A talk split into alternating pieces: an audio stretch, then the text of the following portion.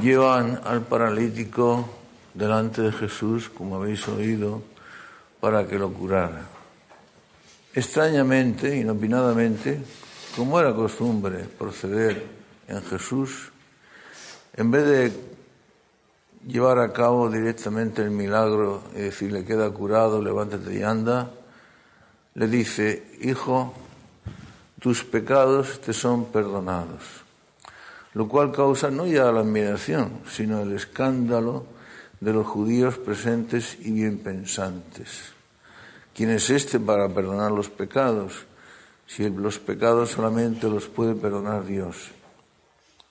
Aquí hay una contraposición entre el milagro físico de la curación del paralítico y el milagro mucho más sublime, más maravilloso, más profundo, más divino y más humano, más angelical y más tierno, cuál es el de perdonar los pecados. Lo primero, lo más importante. Después, lo secundario y relativo, cuál es la salud. Aquí hay como una contraposición entre el misterio y el milagro. Los hombres apenas si sabemos distinguir de eso, entre el uno y el otro. Incluso a veces le damos más preponderancia a lo uno que al otro y nos equivocamos. Para los hombres a menudo lo espectacular, lo vistoso, es más importante o nos impacta con mayor fuerza que lo sublime, lo grandioso, lo maravilloso y lo real y verdaderamente profundo e importante. Es mucho más importante reconciliar a aquel desgraciado con Dios, devolverle la paz del corazón, la gracia, perdonarle los pecados que devolverle la salud. Con salud o sin ella se puede uno ir al cielo o al infierno. En cambio, si los pecados no están perdonados, si el alma no está limpia, es imposible entrar en el reino de los cielos. De manera que lo primero es lo primero. Y os decía que a veces le damos poca importancia a los hombres en nuestra mala apreciación, nuestros juicios equivocados sobre las cosas. Le damos poca importancia a lo que realmente la tienen y al revés, a lo que es más secundario, lo ponemos en primer lugar. Recordad, por ejemplo, aquella ocasión en que los fariseos se acercan a Jesús a decirle, demuéstranos por fin que eres el Mesías, haz algún milagro o algún prodigio para que te creamos. Pensando que lo espectacular, lo que llama la atención, lo grandioso considerado como tal por el mundo, es lo que realmente convincente. Y no es así. El Señor se enfada ante aquella proposición que le hacen. Este pueblo, esta generación adulta y malvada, me pide un milagro, algo así como un espectáculo, como un número circense, como si eso fuera a convencer a alguien, cuando en realidad no convence a nadie. Después os diré por qué, aunque vosotros ya lo sabéis. Pues a esta generación malvada y perversa que pide un, espectáculo que por otra parte no iba a convencer a nadie, no se le dará otro signo y otra señal que la de Jonás profeta, que estuvo tres días en el vientre de la ballena y al final fue expulsado vivo del vientre del cetáceo. Pues igual, el Hijo del Hombre será muerto, crucificado, bajará al seno de la tierra y al tercer día resucitará. Este es el verdadero espectáculo. El milagro de la muerte, de la crucifixión, por amor a los hombres, dar la vida por amor a unos hombres, a nosotros, que en absoluto lo merecíamos, para luego consumar esa muerte por amor en la resurrección. Morir por amor y dar la vida por amor perder la propia vida para entregarla a los demás, a la persona amada, eso pasa desapercibido para los hombres. No es considerado como sublime, como maravilloso, como lo realmente profundo y milagroso. Y en cambio, lo superficial, lo espectacular, cualquiera que sepa hacer trucos de magia, lo puede hacer. Eso lo consideran grandioso, por supuesto, cuando eso no conduce a nada ni convence a nadie. Y la prueba está en que el milagro, para que realmente tenga fuerza de milagro y convincente y pruebe la procedencia divina de aquella fuerza que supera la naturaleza, el milagro, para que realmente resulte convincente, repito, supone por parte del hombre una cierta buena voluntad, una cierta apertura de corazón, sin la cual buena voluntad y buena disposición de buscar a Dios, el milagro no resulta nunca convincente. Porque lo que se ve, lo que produce el milagro, por espectacular que sea, ante lo que aquello significa, no significa nada, no supone nada. La distancia es infinita entre el significante, que es el milagro, y lo significado, que es la grandiosidad de Dios. La distancia es tan grande, infinita, y la desproporción es tan inmensa que propiamente el milagro no convencería a nadie. Es excesivamente distante y, grande la, desproporción. Una prueba de ello la tenéis, por ejemplo, en uno de los milagros más espectaculares que Jesús, el Señor, llevó a cabo. La resurrección de Lázaro. Lázaro cuatro días en el sepulcro y llega allí el Señor acompañado de las hermanas de Lázaro, familiares, amigos, el gentío que siempre acompañaba a Jesús y el Señor. Descorrer, quitar la piedra. Maestro, no podemos hacer eso. Llevo ya cuatro días enterrado. Ya huele mal. Se está en, está en periodo de descomposición. Quitar la piedra. ¿No os he dicho que si creéis veréis el reino de Dios? y allá en la oscuridad del, fondo de la cueva que medio se adivinaba el cadáver envuelto en lienzos. Y el Señor levanta la mano, Lázaro, sal fuera. Y el cadáver se levanta y medio como puede andar, envuelto en lienzos como se encontraba, sale ante la expectación y la admiración y el asombro, la alegría de unos, la rabia de otros.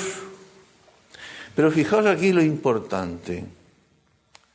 Lo importante aquí no es la resurrección de un muerto. Lo importante aquí no es devolverle la vida a alguien que ya la había perdido. No. Es algo mucho más importante que eso, que está muy por encima de eso. Eso es lo que puede aparecer y ser percibido por los hombres. Alguien que estaba muerto y, alguien, y que ha resucitado la vida. Alguien que estaba muerto y que ha resucitado. Pero hay algo mucho más profundo y más elevado y más sublime que todo eso. No es que Jesús resucite a un muerto, es que Él es la propia resurrección. No es que Él le devuelva la vida a alguien que la había perdido, es que Él es la misma vida. Cuando Marta, después de llegar a Él, le comunica llorando y le dice a sus pies, Maestro, si hubieras estado aquí, mi hermano no hubiera muerto. Le dice Jesús, resucitará tu hermano. Sí, ya sé que resucitará mi hermano cuando todos resucitemos en el último día. No, no, no, no es eso. Yo soy la resurrección y la vida. ¿Crees tú eso? Ahí está lo difícil de creer. No el hecho de resucitar a un muerto o de devolverle la vida a alguien que la había perdido, sino el hecho de creer que Jesús, el Señor, el hombre de verdad, el Dios verdadero, es la resurrección misma con mayúscula y es la vida misma con mayúscula. Es la fuente de donde procede toda la vida, toda vida y todas las cosas. Porque todas, ellas, todas fueron hechas por Él y para Él y en Él cobran consistencia todas las cosas. Ese es el verdadero milagro. No tiene nada extraño. Y cuando le ponen delante al paralítico, Jesús, antes de decirle, estás curado, le diga, hijo, tus pecados te son perdonados. Porque eso es lo realmente decisivo, lo realmente sublime y grandioso, lo que verdaderamente, de tener buena disposición en nuestro corazón, nos tendría que convencer y enamorarnos rendidamente de la persona de Jesús. De San Pedro, en el Evangelio, se cuentan muchos episodios y muchos incidentes. Es, de todos los apóstoles, aquel a quien el Evangelio hace más veces referencia. Al fin y al cabo iba a ser el príncipe de los apóstoles, la cabeza visible de la iglesia, la primera. Pero hay un hecho en el Evangelio que suele pasar desapercibido con respecto a San Pedro, que es el más importante y decisivo de todos, el más entrañable, el más sublime, el más cariñoso, el más maravilloso. Cuando Pedro, después de negar, incluso con juramento, tres veces a su maestro, asegurando, con juramento digo, que no lo conocía y que no tenía nada que ver con él, en una postura realmente traicionera y cobarde, y el gallo canta. Y San Pedro recuerda lo que le había profetizado su maestro, y su maestro pasa a su lado después de salir de la casa de Caifás, y su maestro se limita a mirarlo. Pero ¿de qué forma lo miraría? No le dijo nada. Se cruzaron las miradas de los dos, maestro y discípulo, amigo y amigo. Se cruzaron las miradas sin decirse nada. Pero San Pedro sintió revolverse su corazón y comenzó a llorar flevit amare, dice el Evangelio. Comenzó a llorar amare, amargamente, amargamente, como un crío pequeño y ya no dejó de hacerlo en toda su vida. Dice la tradición que por todas partes donde iba San Pedro, jefe de la iglesia, contaba este episodio de su vida, de su encuentro, de sus relaciones con Jesús, que sus mejillas se habían hecho como surcos de tantas lágrimas como había derramado a lo largo de su vida. Este perdón, esta acción de perdón, de misericordia, de sublime y profundo cariño hasta lo indecible e impensable, es, digo, de todos los episodios que el Evangelio nos cuenta con respecto a San Pedro en sus relaciones con Jesús, el más emocionante, el más impactante, yo diría que el más emocionante. ¿Qué tiene de particular? Que Jesús ante el paralítico primero le perdone los pecados y luego le diga que está curado. ¿Cómo aquellos bien pensantes, considerados a sí mismos como tales, los fariseos, pudieran comprender esa situación? Ah, si pudiéramos comprender el corazón de Cristo, el corazón de Jesús. Dice San Pablo que si llegáramos a comprender la anchura, la longitud, la altura y la profundidad del corazón de Cristo y del amor de Cristo que supera todo conocimiento, lo supera.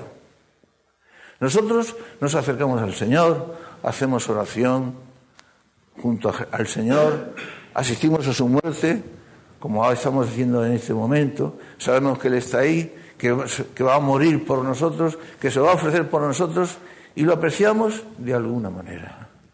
Pero se nos escapa en su profundidad y en toda su grandeza y sublimidad. Para que podáis comprender el amor de Cristo que supera omnisciencia, supereminenten omnisciencia, que supera todo conocimiento, para que lleguéis a comprender alguna vez cuál es la anchura, la altura, la longitud, la profundidad, las cuatro, las, las cuatro, las cuatro dimensiones, las tres dimensiones que conocemos y la cuarta que no la llegamos a conocer pero que sabemos que existe. Todas las dimensiones posibles las conocidas y las desconocidas. En el corazón de Cristo, de Jesús, anida todo el, todo el amor, todo el amor posible, todo el amor. En Él está contenida, encerrada, la plenitud de la divinidad. No es que Él sea, sea verdadero Dios, es que es, es Dios, es auténtico Dios, es el mismísimo Dios. En Él está encerrada toda la plenitud de la divinidad. Cuando yo era jovencito, como vosotros, más joven quizá, yo recuerdo que no era capaz de estudiar, no me gustaba el estudio. Os lo he dicho muchas veces, yo me gustaba leer, y leía bastante, pero eso de atenerme a los libros de texto, eso tener que aprenderme unas lecciones determinadas y unas cuestiones que los profesores me fijaban y luego someterme a unos exámenes, que yo procuraba salir del paso lo mejor posible y con el menor, y con el menor esfuerzo posible, eso no me terminaba de convencer. Pero llegó un momento, llegó un momento en el que cuando yo comencé a conocer a Jesucristo, yo era adolescente y me enamoré rendidamente de Jesucristo. Y comprendí, porque Él me lo hizo comprender, que entre dos amigos que rendidamente se aman y que se entregan el corazón el uno al otro y que se comunican, se intercomunican sus vidas, sus existencias, todo lo mío es tuyo, todo lo tuyo es mío, yo soy para ti, tú eres para mí. Llegué a comprender que si no me sacrificaba, que si no estudiaba, que si no me, negaba a mí mismo de, las maneras que fueran, de todas las formas necesarias que fueran precisas, no podía ser amigo de Jesús. Y no podía pretender que estaba enamorado de Jesús. No podía esperar que Él me mirara con ojos de cariño y que me tratara con caricias y, con amor y con ternura y con, y con debilidad y con sensibilidad. No podía pretender eso. Entonces yo comencé a estudiar. De un año en el que yo aprobaba como siempre, puramente aprobaba así, como se dice vulgarmente, dicen los alumnos, por los pelos, hasta el año siguiente comencé a conocer a Jesús y saqué la máxima nota en todas las asignaturas. Es, es, el cambio de vivir una vida desconociendo a Jesucristo, en la que se nos, se nos pasa percibido la profundidad de su amor, que supera toda ciencia, la anchura, la profundidad, la extensión, la sublimidad del amor de Cristo por nosotros, que supera todo conocimiento, hasta llegar a conocerlo de verdad. Lo increíble de todo esto, porque el hombre es un ser misterioso, entre el misterio y el milagro, la verdad es que existe una diferencia que muchas veces no sabemos apreciar. Le pasó a los bien pensantes de los fariseos, el misterio y el milagro. Lo digo que lo impresionante y lo, grandioso de todo esto es que después de todo ello, después de que el Señor me llamó al sacerdocio, después de que yo, después de mucho pensarlo y de haberme negado varias veces de forma reticente y cobarde, porque los hombres no somos tan generosos, por fin le dije que sí y me decidí. Después de eso, cuántas veces, cuántos pecados, cuántas faltas, cuántos actos de desamor y cuántas cosas. ¿eh? En las que yo no respondía con la suficiente generosidad al amor increíble de Jesús para conmigo. Bien, pero yo digo y pienso que precisamente ahí está lo grandioso y lo sublime, el hecho de que después de todo eso y a pesar de todo eso, Jesús no solamente me haya perdonado y me perdona, sino que me ama con locura, con una locura como solamente Él sabe y puede hacerlo. ¿Eh? Esto es lo sublime, lo que decíamos antes de, acerca de cuál era el episodio más importante de la vida de San Pedro. El hecho de que fue perdonado después de su traición, rendida, amplia, total y absolutamente por Jesucristo, su mejor amigo, su maestro, su Señor. He ahí. Él, Jesús. Jesús que es el culmen el depósito, el corazón de toda la sabiduría humana y divina, en el cual residen todos los tesoros de la sabiduría y de la gracia, dice San Pablo. Jesús, en el que, en el que residen todos los tesoros de la sabiduría y de la gracia. El hombre, lo reconozca o no, busca la sabiduría, busca la verdad, busca la felicidad, busca la alegría, por caminos equivocados, quizá, por caminos que incluso conducen al punto contrario, a su infelicidad temporal o eterna. Pero el hombre busca siempre la felicidad, busca siempre la verdad. Y la verdad es el ser. Y en él está, él en esta toda ciencia, toda la sabiduría humana y divina, toda la gracia humana y divina, todo lo que es realmente humano, todo lo que es realmente divino, todo lo que es realmente hermoso, bello, sublime, tierno, amoroso, cariñoso, amor, felicidad, alegría perfecta. Como San Pedro lo conocía, lo sabía muy bien, cuando Jesús en aquella ocasión le pregunta, Pedro, ¿me amas? ¿Y me amas más que estos? Y San Pedro le contesta, Domine, tú onias cis, tú lo sabes todo, tú sabes que te amo. Domine, tú onias cis. Yo recuerdo cuando era adolescente, como decía antes, y yo me acercaba a Jesús con la baba caída. Yo durante muchos años, hasta mis 13, 14, 15, 16 años, había estado buscando un verdadero amigo. Yo siempre fui, fui con el corazón muy sensible, muy sensible. Yo entendía la amistad como verdadera amistad, no, no como compañerismo. Y no encontré nunca un verdadero amigo. Pero cuando encontré a Jesús, y yo sabía que en él estaba toda la verdad, todas las ansias de verdad que yo sentía en mi corazón de adolescente, y todas mis ansias de cariño que yo sentía en mi, corazón de adolescente, y de comprender, y de que me comprendieran, y de poder hablar con el corazón abierto y escuchar también a otro que me hablara con el corazón abierto. Que en él estaba toda la sabiduría, toda la ciencia, toda la verdad, todo el cariño, todo el amor. Mirad, estamos asistiendo a la muerte de Cristo.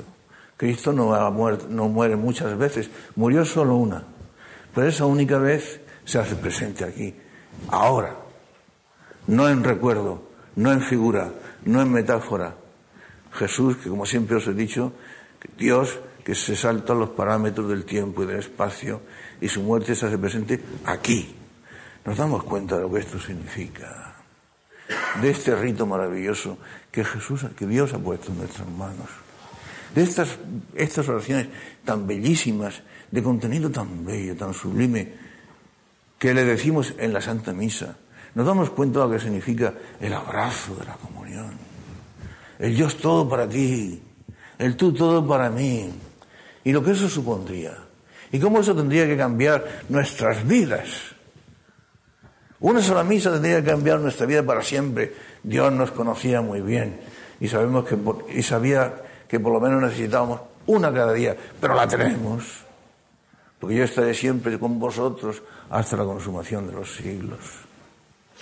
Pues ya veis, los judíos entendieron que Jesús blasfemaba porque le dijo al paralítico, tus pecados te son perdonados. Estaba haciendo lo más sublime y maravilloso que hombre alguno y que solo Dios puede llevar a cabo.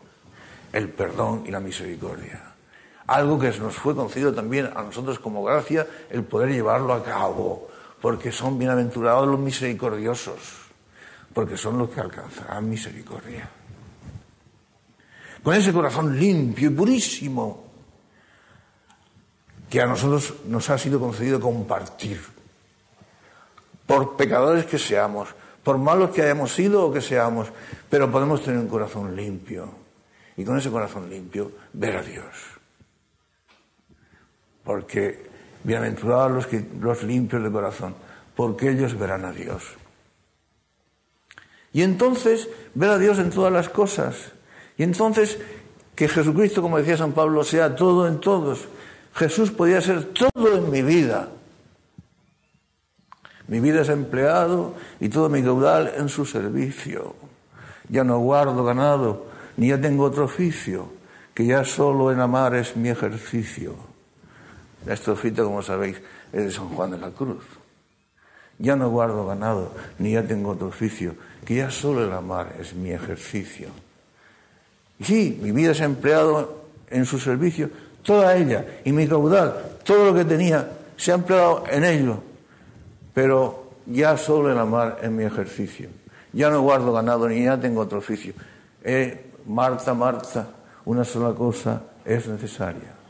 En la interior bodega de mi amado bebí, y mientras bebía, en toda aquesta vega, cuando salía, ya cosa no sabía y el ganado perdí que antes seguía.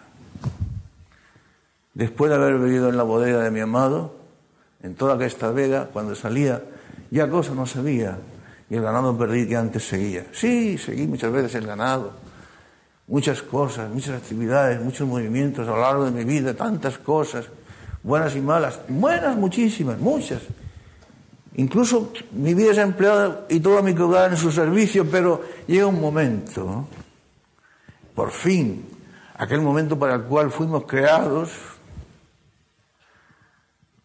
aquel momento que Dios tenía en su mente y en su corazón desde toda la eternidad, para el que estábamos destinados, en que quedéme y olvidéme, el rostro recliné sobre el amado, cesó todo y dejéme, dejando mi cuidado entre las azucenas olvidado. Por fin, algo tan terrible como es la muerte, que se convierte para nosotros, para nosotros en gloriosa, porque se une a la de Cristo, porque es preciosa ante los ojos de Dios la muerte de los, justos, la consumación de nuestra vida, la consumación de nuestra existencia, el momento en el que por fin habremos llegado a la meta, a la meta, al lugar de nuestra patria definitiva, porque no tenemos aquí ciudad permanente, sino que buscamos siempre la futura, y aquel destino último, definitivo y final para el cual Dios nos había creado, la felicidad perfecta e infinita para siempre.